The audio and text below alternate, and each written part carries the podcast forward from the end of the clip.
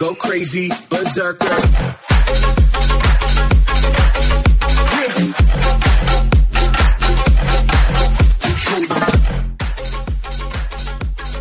Corillo, estamos en el Guiso to Go. Esta es la primera vez que hacemos el Guiso to Go, que son unos episodios más cortitos en video, porque llevamos tiempo haciéndolo en audio, pero hoy estoy con un gran amigo, maestro, mentor de la radio, Nájel Torres. ¿Cómo estás? Sergio, un placer y qué bueno poder estar en esta primera transmisión que haces a través del podcast. Realmente me siento muy, muy honrado y sobre todo muy orgulloso de poder estar haciendo esto contigo después que tuvimos la oportunidad de compartir en el salón de clases. Llevamos tiempo tratando de planificar un episodio largo, ¿verdad? La versión larga de- del podcast para conocer tu historia y todo eso. Pero en 30 segundos, Cuéntame. ¿quién es Nájel Torres en la radio boricua? Mira, ahorita precisamente dialogaba con una de las colegas de Walo y precisamente le decía eso cuando regreso y hago una retrospección. Me encuentro de que ya van 32 años desde que yo empecé a hacer radio.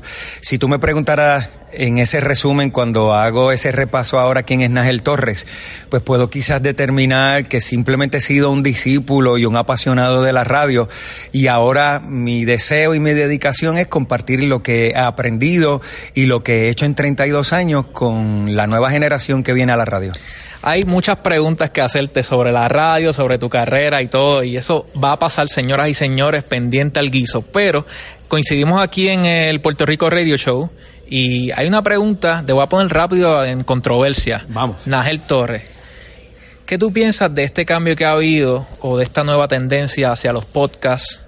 ¿Qué tú piensas de los podcasts? Lo primero que te venga a la mente y tu opinión sobre los podcasts y cómo podemos eh, relacionarlo con la radio tradicional.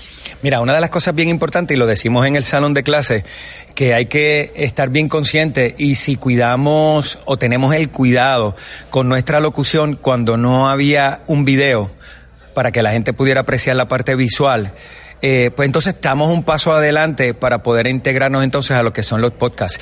Pero si no hay ese cuidado inicial cuando no existía el video, pues entonces el resultado cuando le integras entonces el video es lo que se estaba haciendo erróneo, se pasa entonces a lo que es la parte visual. Si tú me preguntaras ahora, yo te diría y lo podemos evidenciar, eh, haga un repaso por todas las transmisiones que quizás usted pueda encontrar a través de las plataformas digitales, encontramos el descuido en la parte de la locución, pero entonces para acabar de completar, eso lo llevan al descuido en la parte del video. Y entonces el resultado que tenemos es que no es bueno el audio o la locución que se está presentando y entonces es quizás hasta peor eh, la parte visual.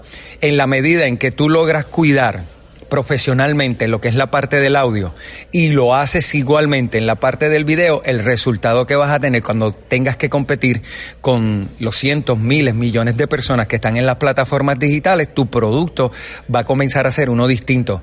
Pero mientras no se cuide el audio, mientras no se comience con ese primer paso y después se dé paso a cuidar la parte de lo que es el video, pues entonces es uno más del montón.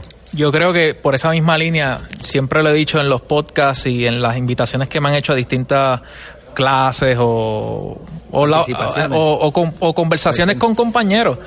Yo siempre he dicho, no hay excusa para no educarse. Claro. Ya sea en un salón de clase, a través del internet, tener mentores. eh, o sea, hoy los recursos son un poquito más accesibles que hace muchos años. So, ¿Por qué vamos a, a- a bajar la calidad de, de nuestro producto?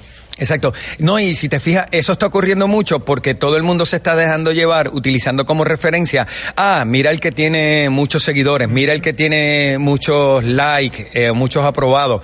No necesariamente porque tengan realmente muchos seguidores o muchos aprobados, el producto que están presentando es bueno. Yo creo que lo que hay que tratar de cuidar es que lo que presentemos tenga calidad en el audio y en lo visual para que entonces comiences a marcar una diferencia porque ser uno del montón que hace una transmisión o que hace algún audio para subirlo a las plataformas digitales, de eso están llenos las plataformas digitales. Ahí lo tienen, señoras y señores. Esto es como un pisco labi, como dice Jeffrey Rivera, un pisco labi de lo que va a ser el guiso con Nagel Torres. Hay que planificar eso ya. Ya, desde ya hacemos el compromiso y vamos a estar con ustedes en todas las transmisiones que necesiten. ¿Cómo te seguimos en las redes? Eh, bueno, eh, Nagel Torres eh, Cruz a través de Facebook. Eh, tenemos un grupo en las plataformas digitales que hemos transportado el salón de clase a Facebook y se llama Voces y Locución. Intégresen al grupo porque damos consejitos y subimos siempre recomendaciones a través del grupo en Facebook. Es un grupo cerrado, lo hacemos con estudiantes y de las comunicaciones. Gracias, Nagel. Gracias a ustedes allá en el guiso. Nos vemos. Bye.